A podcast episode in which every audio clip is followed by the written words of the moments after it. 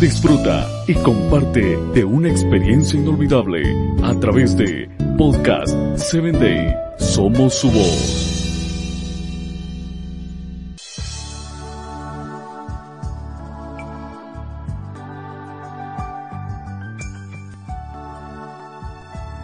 Bienvenido a Hombres de Valor. Es un gusto para mí el que tomes este tiempo para escuchar la historia de Isbibenov. Segunda de Samuel, capítulo 21, versículo 15 y 16, registra lo siguiente. Los filisteos reanudaron la guerra contra Israel y David salió con sus oficiales para hacerles frente. Pero David se quedó agotado, así que intentó matarlo un gigante llamado Isbibenov que iba armado con una espada nueva y una lanza de bronce que pesaba más de 3 kilos. Quiero invitarte a que compartas con tus amigos, familiares y compañeros de trabajo y te conviertas en un hombre de valor. Los gigantes se van cruzando en la vida de David, solo que el tiempo fue menguando.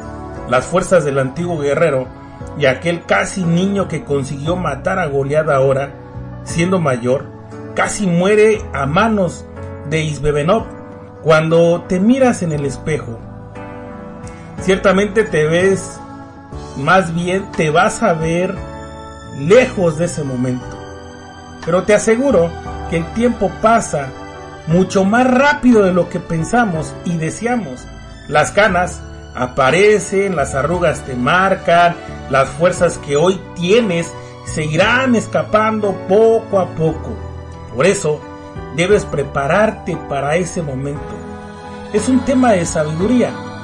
Cuanto antes entiendas que no serás eternamente joven, será preferible y podrás preparar mejor a partir de este episodio.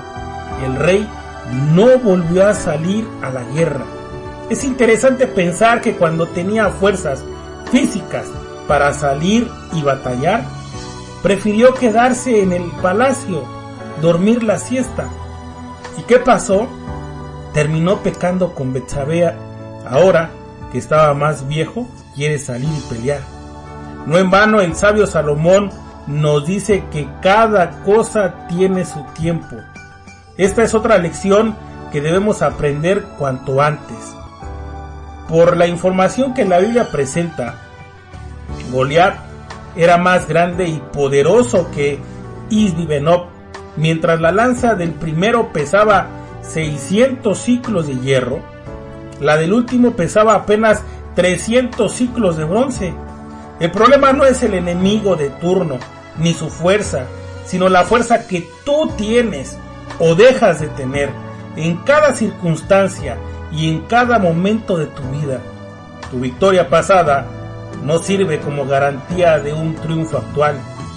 Isbibenov no era un gigante terrible, pero encontró al rey David en un momento de debilidad. Lo mismo puede ocurrirnos a ti y a mí en nuestra vida espiritual. Debe ser por eso que el apóstol Pablo nos deja el siguiente consejo. Por lo tanto, si alguien piensa que está firme, tenga cuidado de no caer. Primera de Corintios 10, 12. Te espero en el próximo episodio.